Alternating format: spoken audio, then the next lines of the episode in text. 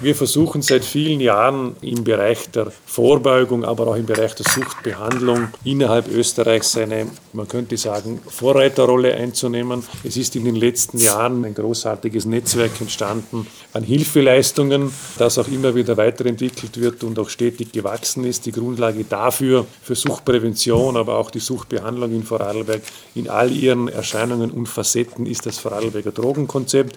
Dorthinter stecken gewisse Zielsetzungen, die wir miteinander miteinander verfolgen. Eine leichte Zugänglichkeit bei den Einrichtungen zum Beispiel, eine gewisse Flexibilität im Hilfssystem, viel an Koordination und Kooperation, auch eine gewisse Dokumentation in der Qualitätssicherung. Das sind so die Ziele, die wir damit verfolgen.